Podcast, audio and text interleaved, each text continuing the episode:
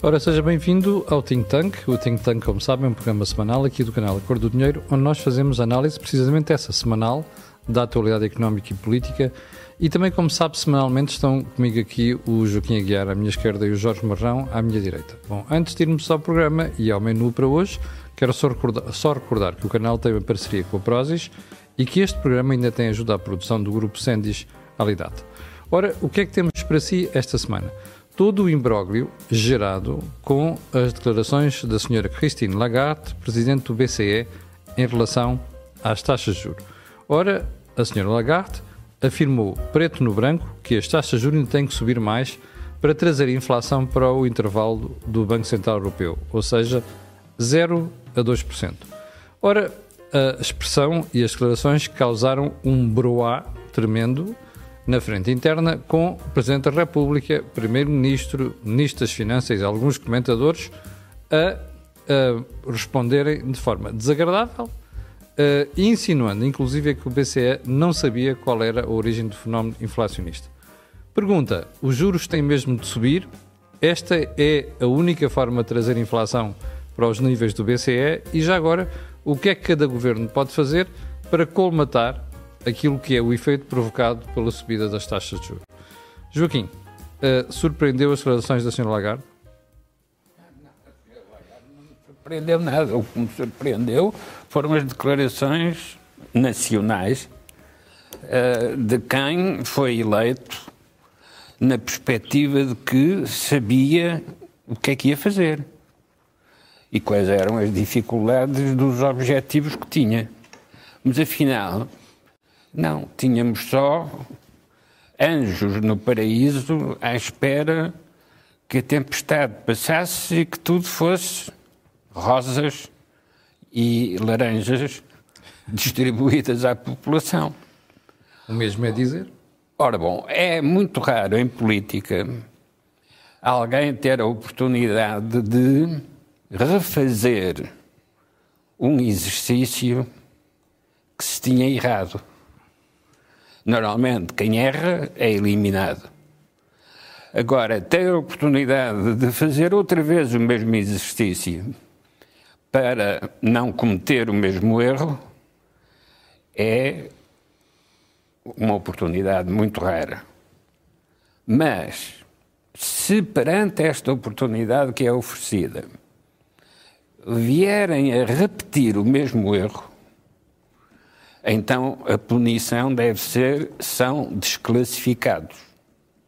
Isto é, não podem concorrer mais porque só estão a atrapalhar, porque morrem sempre na contramão. Uh, e vão muito satisfeitos, convencidos que todos os outros é que vão no sentido errado, porque eles estão certos com certeza. Ora, é isso que se vai tornar evidente agora. Esta crise não é igual a 2008, mas do ponto de vista da incompetência uh, de teoria económica e de política económica, pode ser exatamente a mesma coisa.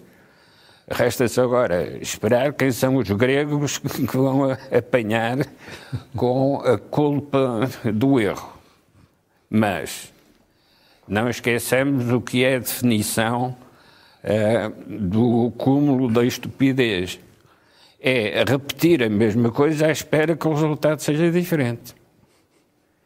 Ora, estamos exatamente neste tipo de situação. Nós estamos a repetir 2008, no sentido em que é uma crise económica que obriga a determinados comportamentos de correção.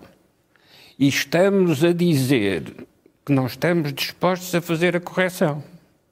Já dissemos isso em 2008 e viu-se o que é que deu. Uh, desta vez, a questão é mais séria, porque não se trata apenas de bancarrota, trata-se de estrutura de comportamentos na União Europeia. Isto é, nenhum país pode resistir à política monetária do Banco Central Europeu, justamente porque a moeda é dele, dele Banco Central, é quem imita moeda, é quem paga as dívidas públicas dos Estados-membros que usam a moeda euro. Mas, se é verdade que nenhum pode resistir, todos em conjunto poderiam, de facto, alterar as decisões do Banco Central Europeu. Só que estou à espera que apareça alguém que consiga demonstrar, em termos da teoria económica conhecida, consiga demonstrar que a convergência de orientações políticas de Estados-membros numa moeda comum é suficiente para alterar as leis da economia. Porque se não for, por mais que se juntem, não conseguem fazer mais do que um amontoado de erros. Portanto, temos uma segunda oportunidade, coisa que é rara, mas desta vez fracassar da mesma maneira que fracassou da primeira, e aliás, por isso é que agora estamos nessa situação atual.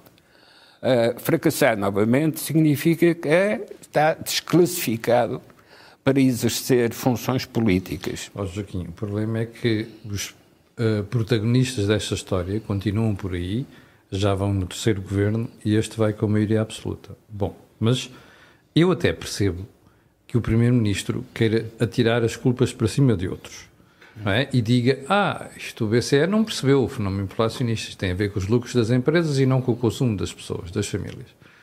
Um, já percebo menos que o Sr. Presidente da República uh, se uh, arvora o direito de dizer ao BCE que tem que ter cuidado para não criar alarmismo. Mas não percebo mesmo nada declarações como o Dr. Luís Marques Mendes quando diz literalmente isto. O discurso da Sra. Lagarde foi incendiário, sem pedagogia e, sensibilidade, e sem sensibilidade social. O que é que é isto? Quer dizer, é normal que o Marcos Mendes ande em bicos de pés. Uh... Porque é ser Presidente da República. Não, para ganhar estatura. Mas isso não, não lhe dá direito a virar a teoria ao contrário e pensar que com sensibilidade e sem alarmismo se controla a taxa de juros. Porque a taxa de juros é como ao vento, Exatamente. não se controla é e depende de que lado vem. E, portanto, uh, nesta fase, estamos a, a decidir, porque vai ser mesmo uma questão de decisão, estamos a decidir se é a política que controla a economia ou se é a economia que determina o que é possibilidade política. Eu, eu nunca tive dúvidas quanto a isso, Joaquim. Não, não, não, o Marx também nunca teve. é? E, portanto, nesse sentido, é com algum prazer que me posso anunciar como marxista, porque a direção das determinantes uh, não deixa dúvidas. E, portanto, se persistirem, se os dirigentes políticos persistirem a repetir o erro que já não lhes permitiu resolver de maneira adequada a crise de 2008, pelo contrário, esconderam-na uhum. deliberadamente, uh, com consciência do que estavam a fazer. Não foi por ingenuidade que isso aconteceu. Foi com consciência do que estavam a fazer. Esconderam. E depois de terem escondido, se agora repetirem o mesmo erro e quiserem esconder o que são os fatores da inflação e o que são as consequências da inflação, então é aquilo que eu chamo são desclassificados para a atividade política. Deixa-me ir aqui ao Jorge. Ó Jorge, hum, este súbito virar do bico ao prego por parte do Presidente da República e do Primeiro-Ministro sobretudo o segundo, significa que estão com receio, porque até agora sobreviveram nesta folia, porque o BCE andava a comprar dívida. E agora deixou de comprar dívida, os juros estão a subir. Isso significa o quê? Que eles estão preocupados que desta vez pode correr mal? Sim, significa isso, mas eu acho que significa algo muito mais, um, mais profundo. Eu talvez para fazer o paralelismo da, enfim, do discurso do Primeiro-Ministro em relação à Cristiane Lagarde, é melhor lembrar que um, foi este Primeiro-Ministro que despediu uma gestora da TAP por ela conseguir já com que a TAP desse lucros. Sim. A pergunta que eu faço a mim mesmo é qual é a justa causa do despedimento da senhora Lagarde. A justa causa do despedimento dela é ela não controlar a inflação. Sim. E, portanto, ela tem um mandato, que é um mandato de uma união monetária para controlar o valor da moeda. Suportada num tratado. Suportada num tratado. Que começa com o Tratado de Maastricht para termos a disciplina orçamental, as contas certas e, portanto, até que chegamos à União Monetária. Mas isto revela o quê? Isto revela que uma, eu diria, uma espécie de um nacionalismo pacóvio da política portuguesa, que ainda não entendeu o que é que é competir na Europa numa União Monetária. Ou Exatamente. seja, quando o Presidente da República é uníssono, mais o Primeiro-Ministro, mais um conjunto de comentadores da área do governo e da área do PST e da oposição, vêm dizer que a senhora Lagarde está enganada, basicamente estão a querer enganar o povo português. Por uma razão simples. Porque a inflação favorece quem? Favorece o governo. Em detrimento das famílias. Em detrimento das famílias. Portanto, quem está a ganhar o excedente orçamental que está a aparecer uhum. tem uma origem. Ora, a inflação serviu para isso. Não é por acaso todos os governos subdesenvolvidos da América Latina e da África criou inflação, porque é a forma de fingir que estão a resolver o problema, tornando o país mais pobre, mas dando a ideia que estão a resolver o problema e que não estão a resolver. Ora, ninguém quer vir falar agora na austeridade resultante do aumento da taxa de juro, mas é isso que nós temos em cima da mesa. Depois faço-se a pergunta, mas porquê é que os senhores têm interesse na austeridade? Ninguém tem interesse na austeridade. E isso é importante dizer. Mas, quando se comete um excesso, tem que haver uma correção. Então voltamos, vamos, vamos fazer um bocadinho de história sobre o que se passou. Porquê é que o governo de António Costa existe? O governo de António Costa existe porque a política monetária do BCE foi expansionista. Sim. Porque senão não tinha existido. Ou seja, o BCE andou a despejar dinheiro na economia. Essa é a responsabilidade baixas. da senhora Lagarde. Uhum. Ter descoberto tarde ela e mais um conjunto de bancos centrais, que este estímulo à economia que teria que parar. E, portanto, agora travões a fundo e há uns que vão bater com a cabeça na parede. Como dizia o Vitor Gaspar. Como dizia o Vitor Gaspar, e no vidro, e depois queixam-se de terem... A culpa é do tipo que travou e que vai ao volante. Não, não é do tipo que travou, é... Eles travou para não ir para o abismo. Sim. Mas depois queixam-se das feridas de terem batido com a cabeça no vidro.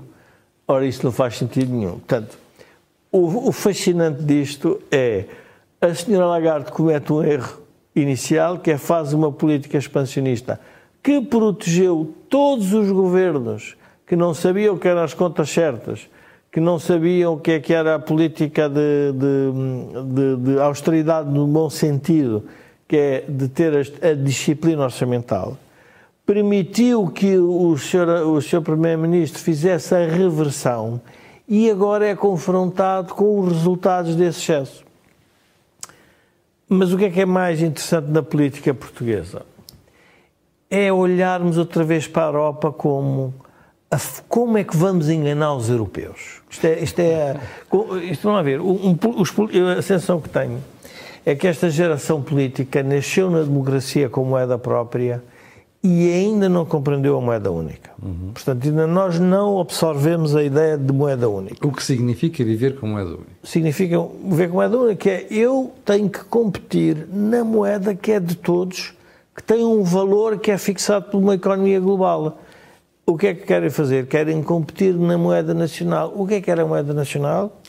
Os trabalhadores que digam, os trabalhadores. E os reformados. Os reformados, a seguir ao 25 de Abril, com as, taxas, as altas taxas de inflação, devem-se lembrar o que é que foi a moeda nacional, o que é que foi a gestão dessa moeda nacional, em que nós já nem tínhamos escudos para pagar as importações. Tínhamos um problema de balança. Hoje não temos um problema de balança, mas temos um problema de financiamento. E aí respondo à tua pergunta. O que estão com medo é como é que vão continuar a financiar-se para se manter no poder. Este é que é o problema central. E financiar-se para se manter no poder com taxas de juros elevadas, em que o valor de toda a economia cai drasticamente, isso é que eles estão a ficar assustados. Portanto, esse é o grande susto. Vamos vender a TAP? E a pergunta é: e qual é a taxa de juros da economia portuguesa? Vai fazer o comprador que, que vai, que vai comprar a TAP vai fazer essa pergunta. Dizer: ah, mas a taxa de juros, bom, se a taxa de juros for 7, quanto é que vale a TAP? Vale muito pouco. Ah, mas se a taxa de juros for 3, vale muito mais. Mas é que se, se, se for 7, a TAP vale, vale, vale mais, vale menos, mas os trabalhadores estão outra vez pior. E como houve perda de poder, perda de, poder de compra, o que acontece é que a produtividade, as pessoas vão perceber, mas como é que, o que é que aconteceu à produtividade? Não, é que a relação entre a produtividade e o salário melhora. Porquê? Porque os salários são ajustados por ilusão monetária. Ou seja, as pessoas perdem poder de compra. As pessoas perdem poder de compra. E isso agrada a quem? a um governo que de repente diz afinal a economia está competitiva. E de repente temos uma coisa paradoxal. Temos melhores contas públicas, temos a economia a competitiva e temos os portugueses mais pobres. Pois. Isto é o que eles estão a querer fazer. Por isso é que as pessoas andam a dizer: ah, vocês dizem que o país está melhor, mas eu estou a viver pior. Claro, é? mas foi desenhado para isso. Sim. E, portanto, a senhora Lagarde é despedida se não baixar a taxa de inflação. E é despedida pelos, pelo, pelo vamos lá ver, por, um, uh, por, por, por uma união que decidiu que não queria pôr a gestão da moeda na mão dos políticos. Exatamente. Para não ficar sujeito Pronto. aos ciclos eleitorais. O que comprova a tese que isto está certo. Porque se estivesse na mão do professor Marcelo Rebelo de Sousa, do Dr. António Costa e do Luís Marques Mendes, nós já tínhamos um problema para quem? Não, era para esta geração, para as gerações futuras. Porque este é sempre o mesmo problema. Estas gerações vivem melhor para pagar as gerações futuras. Portanto, eu julgo que há aqui uma, uma demonstração e há uma. Eu estou a ler um livro que eu recomendaria uh, aos portugueses, que é Os Portugueses Vistos pelos Portugueses, escrito pelo embaixador Marcelo Matias, que basicamente não é ele que ele não escreve o livro, mas escreve uma introdução fantástica mas vai buscar o que é que os portugueses, escritores, filósofos, sociólogos disseram sobre os portugueses. E, e o, o, livro é, é, é, como é que dizer, é, é, elucidativo do problema que nós temos como, como ente coletivo e como é que pensamos a nós mesmos. Esta ideia que nós somos especiais neste país a um canto e que conseguimos mais ou menos sobreviver nos pingos da chuva, o que leva sempre é o, e é a conclusão geral é a falta de ambição. Porque é aquela ideia de que eu vou sobreviver a todas as intempéries porque me consigo adaptar. É a capacidade, a maleabilidade e a flexibilidade. Ou seja, eu vou-me adaptar. Vou-me adaptar, mas nunca sou capaz de liderar e tomar decisões para mudar. Dar o salto. Portanto, por isso, nós chegamos sempre atrasados a grandes movimentos históricos. Descolonização, industrialização. Século XIX ainda. A, a Europa, a EFTA. Chegamos sempre, vamos sempre chegando atrasados. E, portanto, é uma espécie de vamos ver o que acontece aos outros para nós irmos. Ora, é evidente que quem domina a moeda uh, europeia não são os portugueses, porque nós não representamos nada na economia do euro, damos muito pouco. São os alemães. Os alemães estão a debater a moeda da forma como nós estamos a fazê-lo? Não, eles já estão noutra fase, não é? Porque já estão noutra fase. Já interiorizaram que é preciso estabilidade monetária. E não é só. Oh, Camilo, o mais, o mais gritante disto, e, e, é muito difícil explicar isto às pessoas não. Os espectadores têm o livro no ecrã neste momento. É, é muito. O português visto por alguns portugueses, é exatamente. Um, o, que é, o, que é, o, que é, o que é fascinante nisto é o discurso político de que é preciso que o país não tenha baixos salários e quando um governador do Banco Central quer dar valor à moeda para que os salários tenham mais valor, pois. são os políticos que andaram a dizer que estão contra os baixos salários que dizem que o governador está errado. Porquê é que queremos ter uma moeda forte? Porque com uma moeda forte, uma moeda forte no sentido de ser estável, todos os agentes económicos conseguem desenhar as suas vão ver os seus investimentos, as suas iniciativas económicas e decisões empresariais. E decisões empresariais para viver numa moeda que compete com altos salários. Porque se eu quiser competir com baixos salários, é pá, com todo o respeito, o, vamos eleger o, o Dr. António Costa. O Dr. António Costa é o grande promotor dos baixos salários. Por uma razão simples. Tributa de forma inacreditável as empresas, portanto, em que as empresas, para sobreviverem, têm que voltar-se contra os trabalhadores, portanto, carrega as empresas com todo o Estado Social carrega e agora até quer uma moeda. Não, enche o país de dívida, Sim. encheram o país de dívida e agora ainda querem outra vez que um, a moeda não tenha valor. E, portanto, nós estamos a entrar numa situação um pouco, um pouco estranha. Se repararmos, Mário Centeno sobre esta matéria foi mais cuidadoso. Mas mesmo assim, Jorge, ver um governador de Banco Central fazer previsões de juros com datas, eu não me lembro. Mas, oh, oh Camilo, é um porque, porque é, o, partido, o Partido Socialista entrou numa, numa. Vamos lá ver. O Partido Socialista conseguiu o poder porque, por diversas horas de razão, que nós todos já, enfim, já, já falámos muito aqui no think tank, mas eu, eu julgo que o Partido Socialista julga que domina por completo a gestão das expectativas dos portugueses. Seja, há uma ideia a maioria absoluta do Partido Socialista é uma ideia absoluta do país, que é a coisa mais perigosa que nós tivemos. Uma coisa é ter a maioria absoluta por mérito. Outra coisa é ter uma maioria absoluta porque o país está absolutamente dependente do Estado, criado, portanto, é uma espécie de um, de uma, de um, de um círculo vicioso. Sim. E julga Mário Centeno que por dizer isso que as taxas de juros baixam. Eles não vão baixar por causa de ele dizer isso. Mas gera expectativa. Porque a gestão do, do, do, gestão do país é uma gestão feita uh, sempre no curto prazo. Mas, Ninguém está a pensar no longo prazo. Mas é por isso que eu digo, me questiono o que eu elogio a Mário Centeno. Porquê? Porque ainda há pouco tempo, na Páscoa, ele disse que os juros iam baixar. E olha o que aconteceu, os juros subiram. Eu acho este tipo de previsão muito negativo e muito perigoso, por, por causa do que estás a dizer gera expectativas fazem nas parte pessoas. da escola económica que é preciso. Oh, está bem, mas gera na economia, nas famílias, nas empresas, expectativas que podem não se confirmar. Se, daqui, se em setembro os juros não baixarem, ele vai dizer o quê? Ah, enganei-me como Camilo, eu acho que estás enganado. O que ele gera é, é a falta de credibilidade nas instituições, não, porque claro, as pessoas claro. depois percebem que isso não se Nunca mais acreditam no Banco Central. Claro, como é evidente. E por isso é que a governadora... Vice-governadora. Não, não, a governadora do Banco. Ah, Cristina Lagarde, Cristina Lagarde a falar da tem que dizer de forma inequívoca, contra tudo e todos, que é assim. Ela está a fazer uma gestão da expectativa, mas não é do público em geral, é daqueles que estavam ali sentados. Exatamente. E, portanto, a gestão da expectativa dela é inteligente. Quer dizer, eu já percebi o que é que vocês andam todos a fazer, pois eu vou-vos dizer o que é que eu vou fazer. Pois. E, portanto, este é um debate que é eterno. Olha, o debate da moeda é um debate eterno entre a política e a economia. E descobri agora com o Joaquim que, afinal, você é marxista também.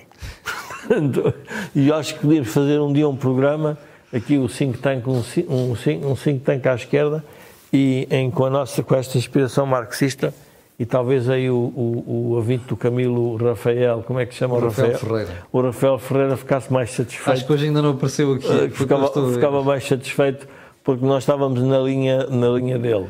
Uh, mas o Joaquim tem razão. O, nessa matéria, a economia vai determinar a política sem margem para dúvidas. Ó oh, oh, Joaquim, porquê é que em Portugal, por exemplo, eu ouvi outra luminária dos comentaristas portugueses uh, na CNN de Portugal, de nome seu nome, Pacheco Pereira, dizer uma coisa que, bom, mas esta política monetária, que é feita para 20 países, prejudica Portugal. Porque nós até temos inflação mais baixa que os outros. Portanto, eles estão a fazer política monetária para 20 países que não é ajustada a nós. Como é que nós, 20 anos depois de criar uma moeda única e vivermos nela, ainda não percebemos que temos a política orçamental para complementar a política monetária? Como é que o Joaquim explica isto?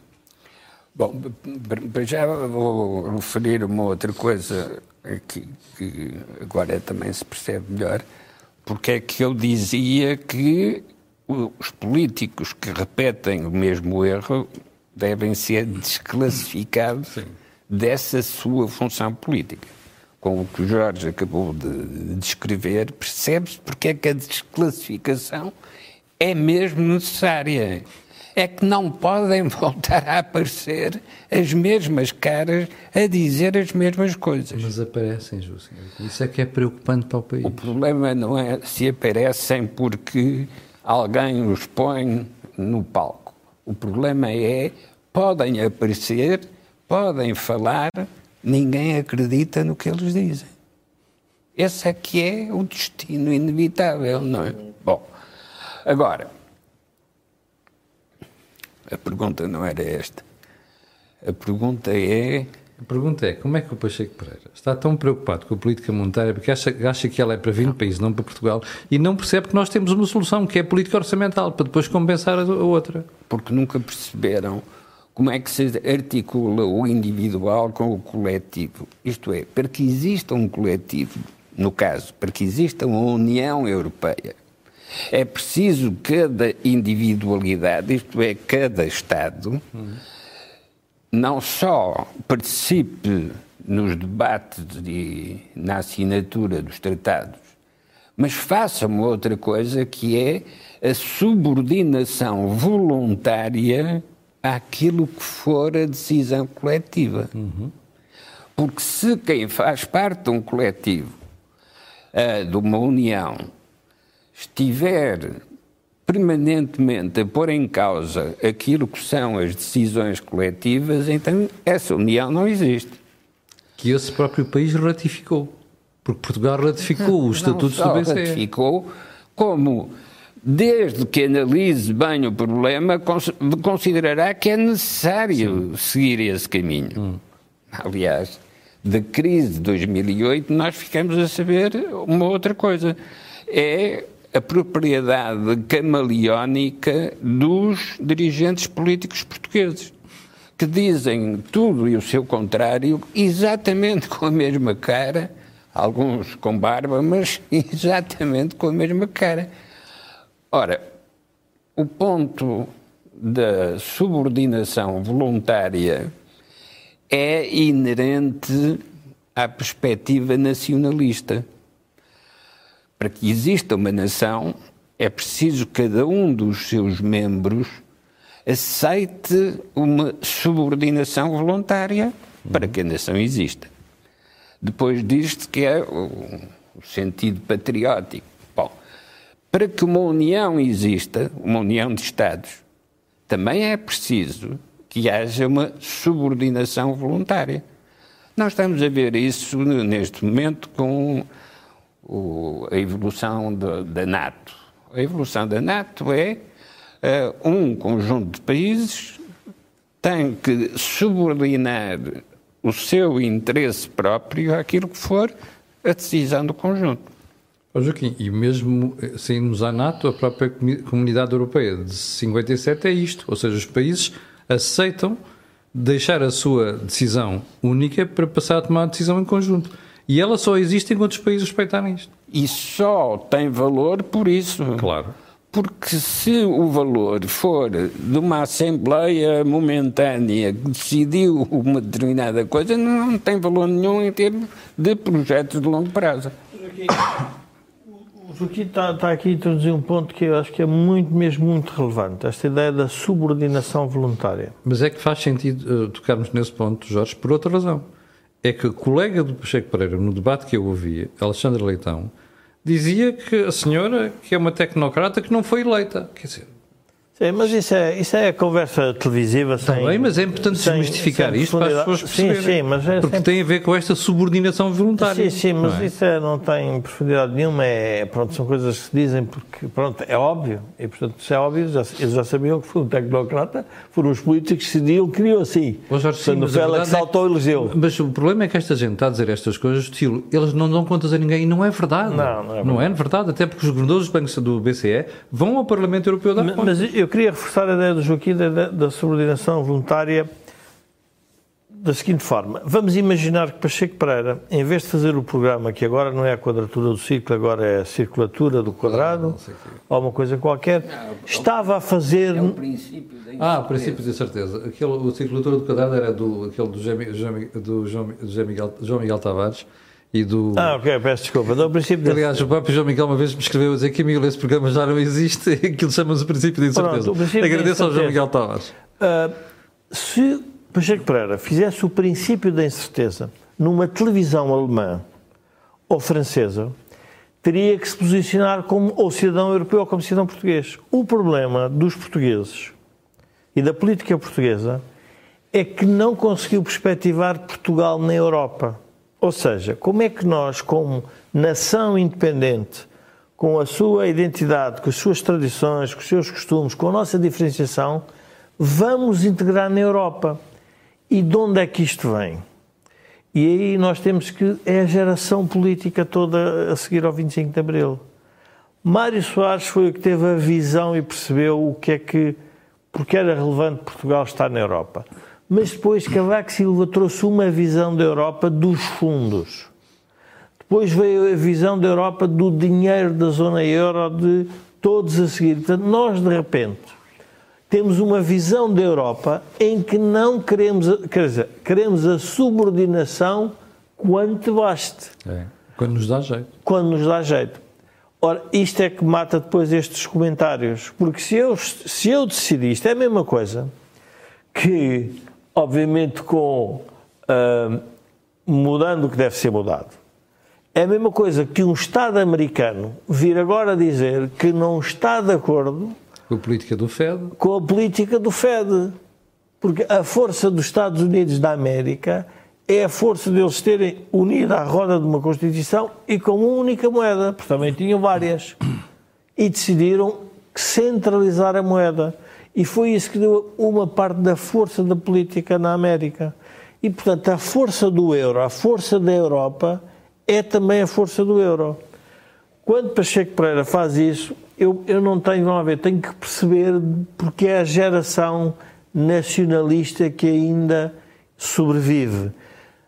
Como deputado europeu, vamos lá ver, Pacheco Pereira nisso tem sido coerente, porque ele tem sido sempre contra esta ideia da Europa e destes tratados todos, é sempre o princípio da subsidiariedade, foi sempre, sempre essa ideia. Portanto, aí eu não o posso criticar, pelo menos tem sido consistente.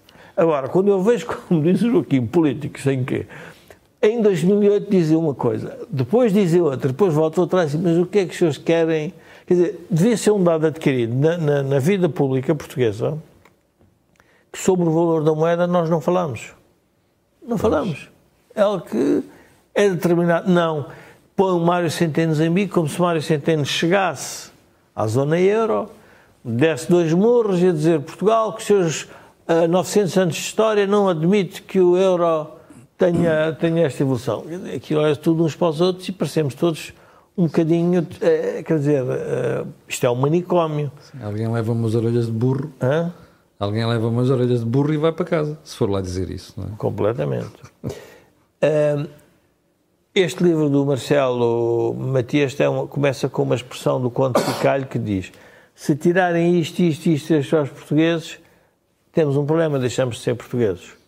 Porquê? E nós, com a Europa, retiraram-nos umas coisas e achamos que o facto de ter sido retirado deixamos de ser portugueses. E ser português hoje, com esta geração política, ainda é poder fazer este tipo de comentários. Que a Europa não pode, tem que ter atenção que está a prejudicar os portugueses. E pensa assim, mas espera uma coisa, mas quando nós.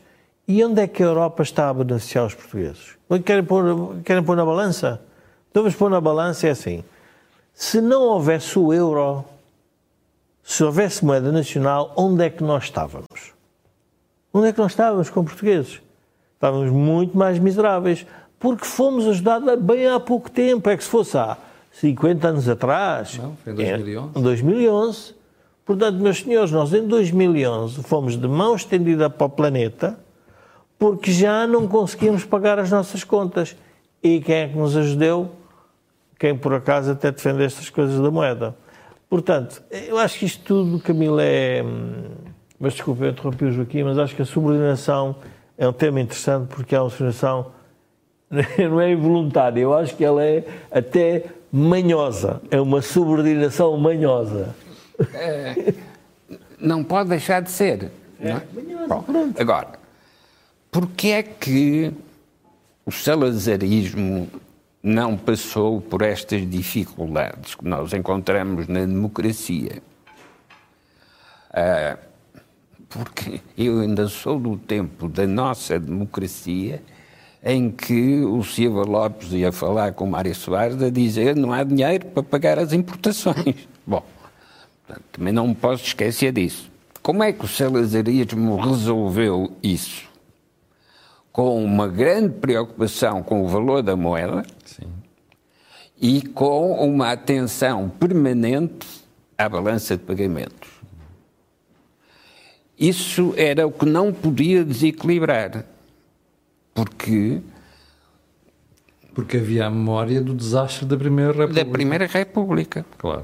Mas antes da Primeira República também do Exatamente. fontismo e na do fase, nosso endividamento. Do nosso endividamento uh, na, na Praça de Londres. Não, não a praça aqui de Lisboa, mas, mas convém lembrar às financeira que o último empréstimo que nós pedimos, que foi em 92, 1892, acabou de ser pago há poucos anos. Sim. É para as pessoas se lembrarem. É paga, e foi paga por Guilherme Oliveira Martins. Exatamente. Bom, agora, porquê é que o salazarismo tinha essa uh, precaução da atenção à balança de pagamentos? Porque o autoritarismo precisa de um critério absoluto que justifique aquilo que ele tem de fazer. É o que um marxista chamaria a determinação. Uhum. Ora, esta determinação estrutural na sociedade portuguesa é, sendo uma sociedade pobre, está sempre vulnerável ao desequilíbrio. E por isso é que precisou de se expandir. E enquanto teve a expansão colonial, fez várias operações de financiamento de Portugal com aquilo que obtinha nas, nos territórios coloniais. Quando isso acaba, o que é a intuição de Mário Soares? Não tenho colónias, tenho que ter Europa. Mas, para ter Europa, é Portugal que se torna uma colónia da Europa. Não. Tem que se contar isto de outra maneira. Pois é. E a outra maneira é, não, a nossa integração na Europa dando-nos uma escala a que nós perdemos já não temos acesso porque já não temos o um império colonial.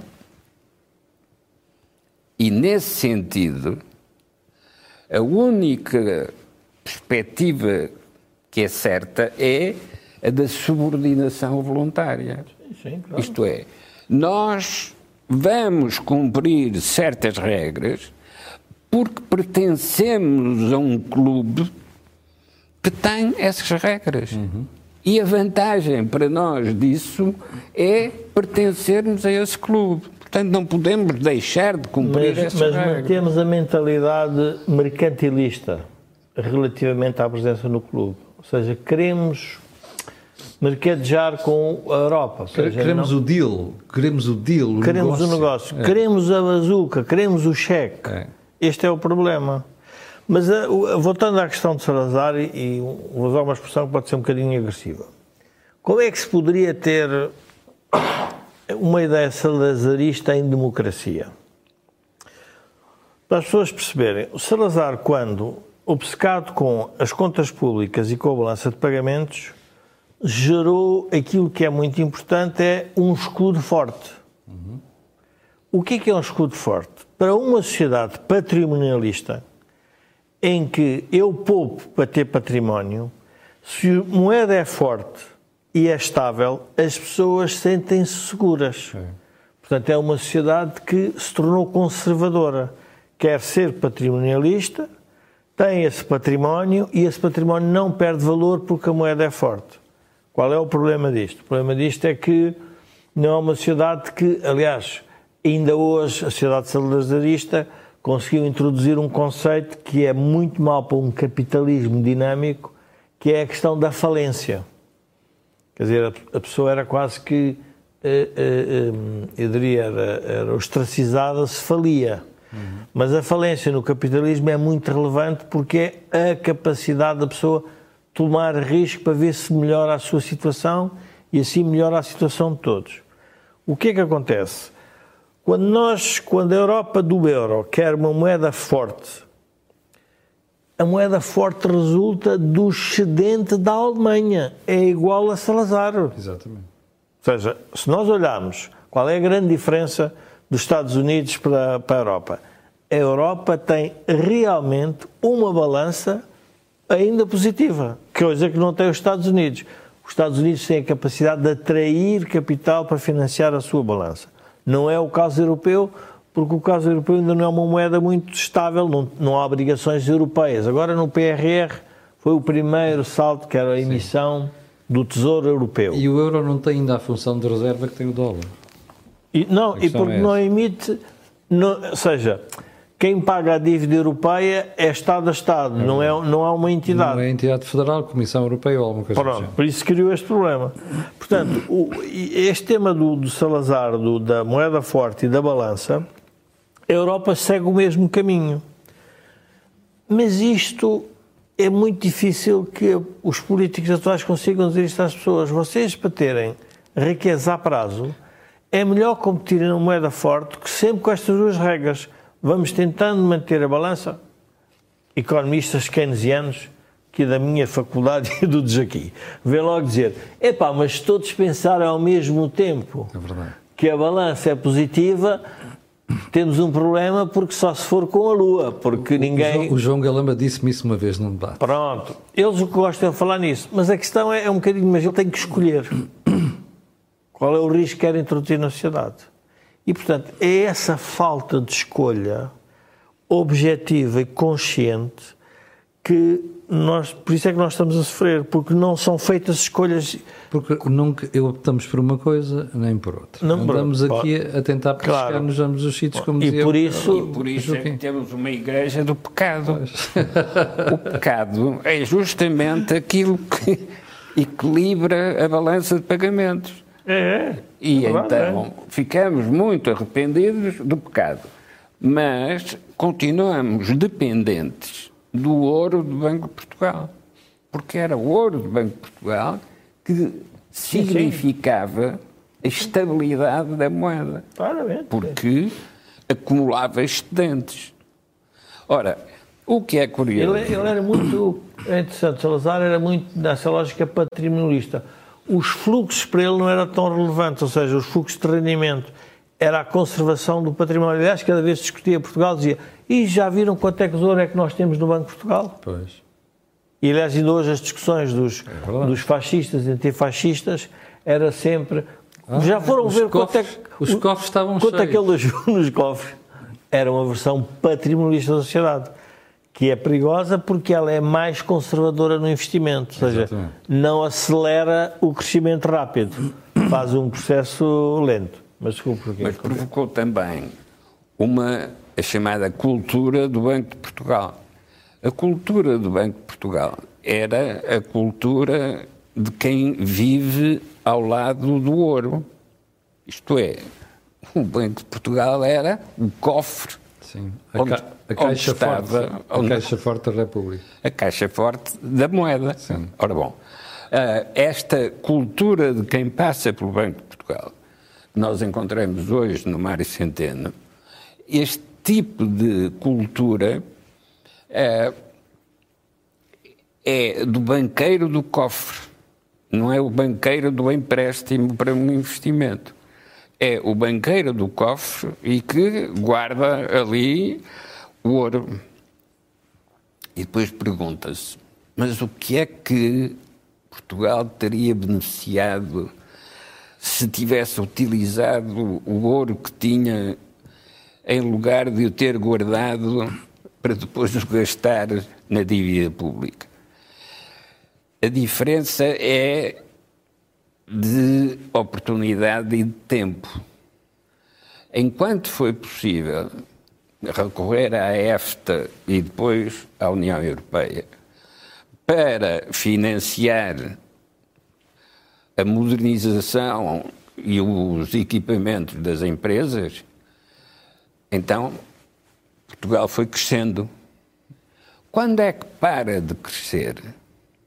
Para de crescer quando entra na distribuição.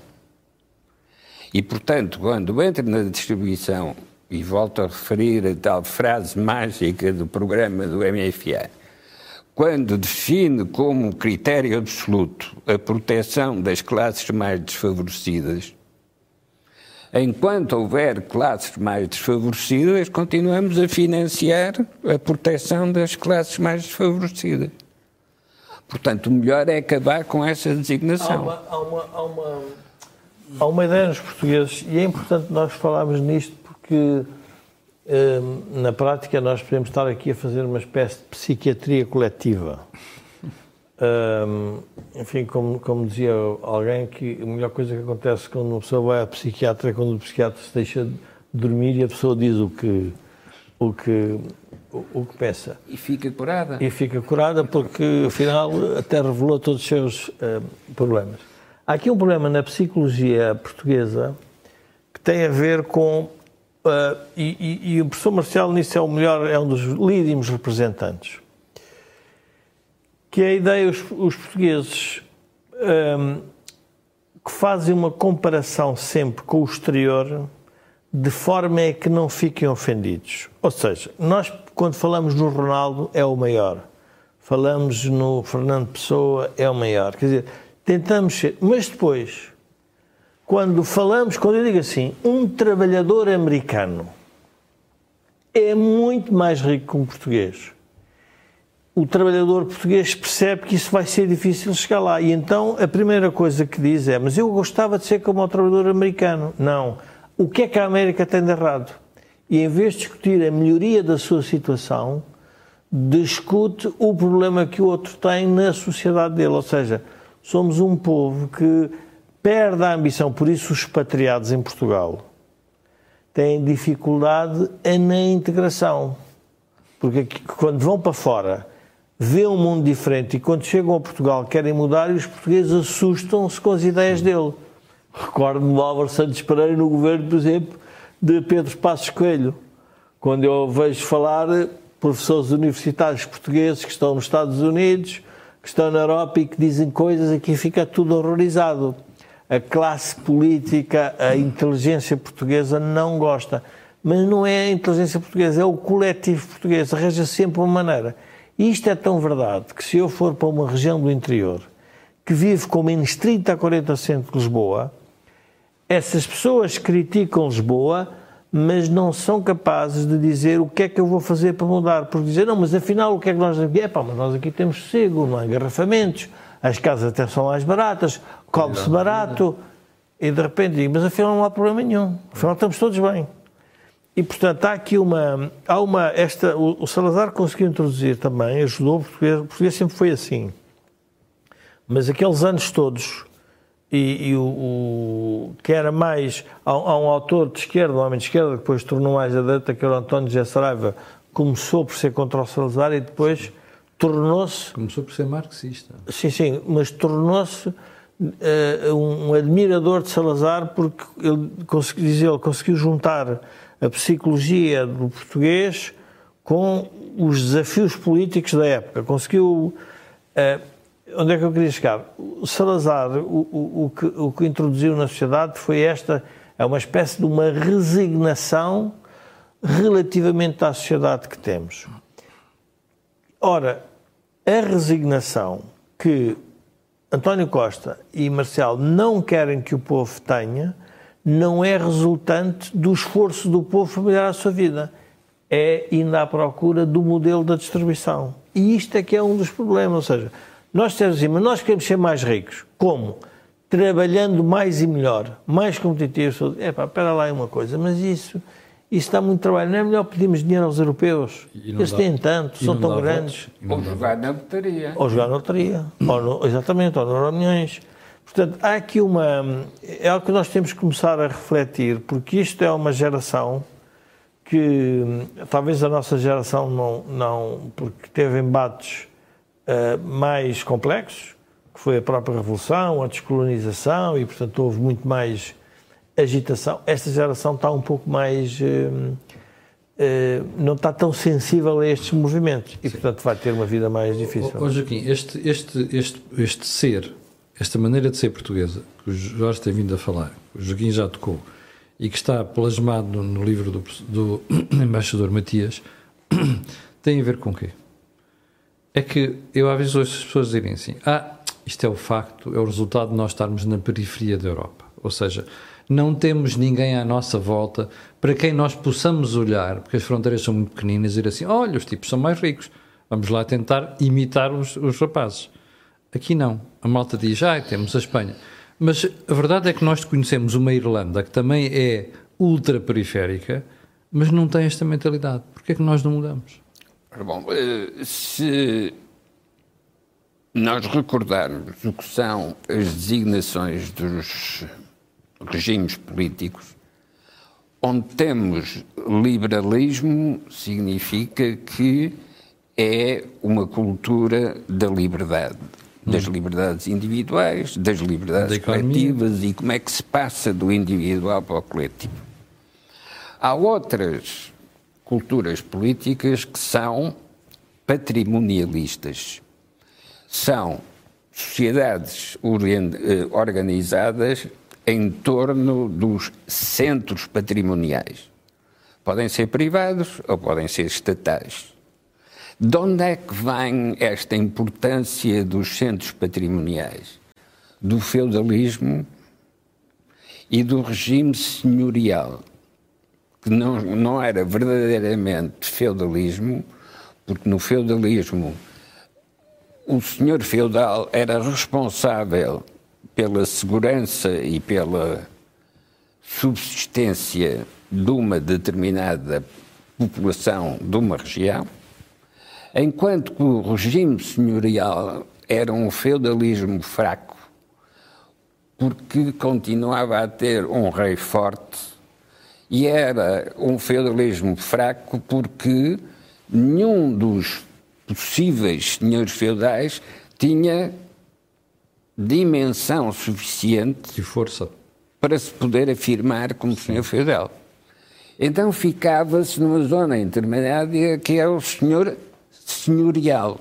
O senhorial era quem tinha uma rede de influência, afilhados, mas tinha um rei claramente superior a cada um dos senhores feudais.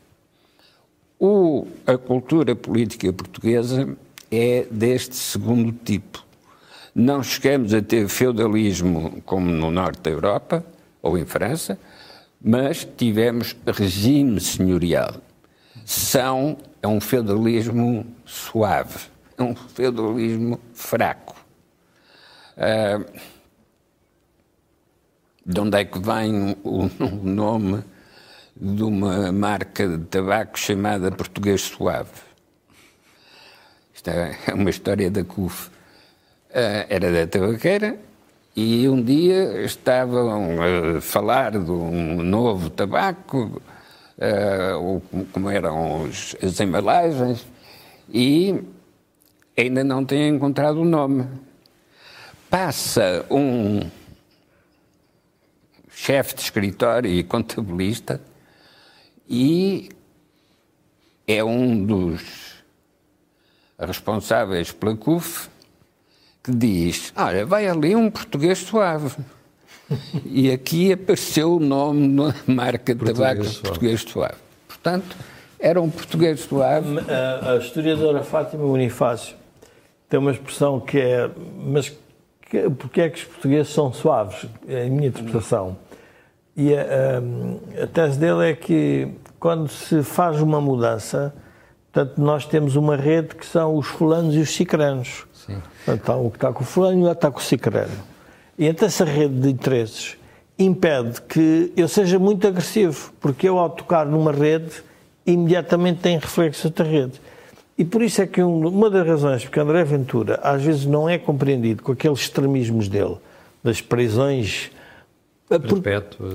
porque Portugal tem uma condescendência, porque, é pá, coitado, ele, ele deve, pronto, ok, esse senhor tem que ser, eh, tem que ser eh, punido e penalizado, mas não pode ser tanto. Porquê? Porque ele está basicamente a proteger a rede que estava à roda do criminoso. Não é o criminoso. O criminoso ele quer que ele seja o português Castigado. quer ser castigado.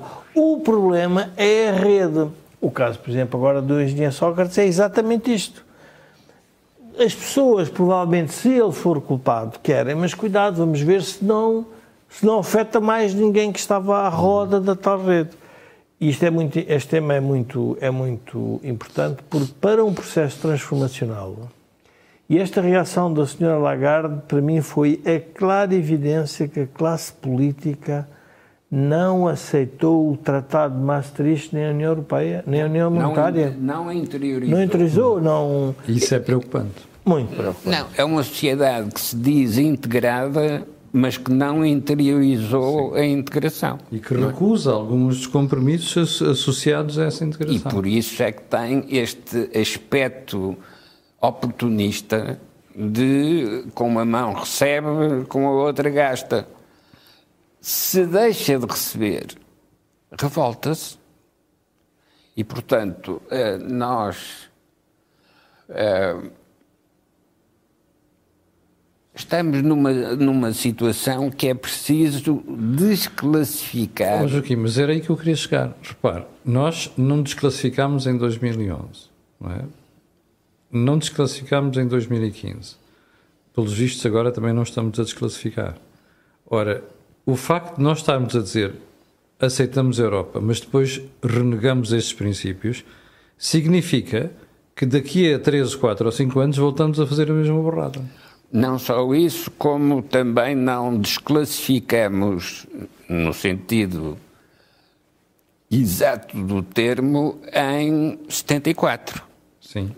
Ou seja, nós acabamos com o salazarismo, mas entramos no pós-salazarismo, que era o mesmo mecanismo e a mesma estrutura de organização do salazarismo, mas sem a polícia política e sem o autoritarismo, porque passou a haver partidos. Nós estamos aqui a fazer uma coisa que é, que é interessante, que é o, o Kissinger publicou agora um livro que se chama Lideranças, em que a grande tese dele, um homem com 100 anos, hein? portanto é importante perceber, um homem com 100 anos, eh, e, portanto, e foi secretário de Estado acho que em 79, e, e tem sido sempre conselheiro de todos os presidentes e nunca mais saiu nenhum cargo político. E ele diz uma coisa com. com ele fala nas lideranças do no final do dia, apesar das instituições todas, a maneira como os líderes encaram a política é muito importante. E ele começa o livro com uma expressão fantástica do Churchill, quando perguntaram, um jovem político perguntou-lhe: Mas como é que eu posso ser um grande político? E ele diz: Estuda a história. Estuda a história dos homens.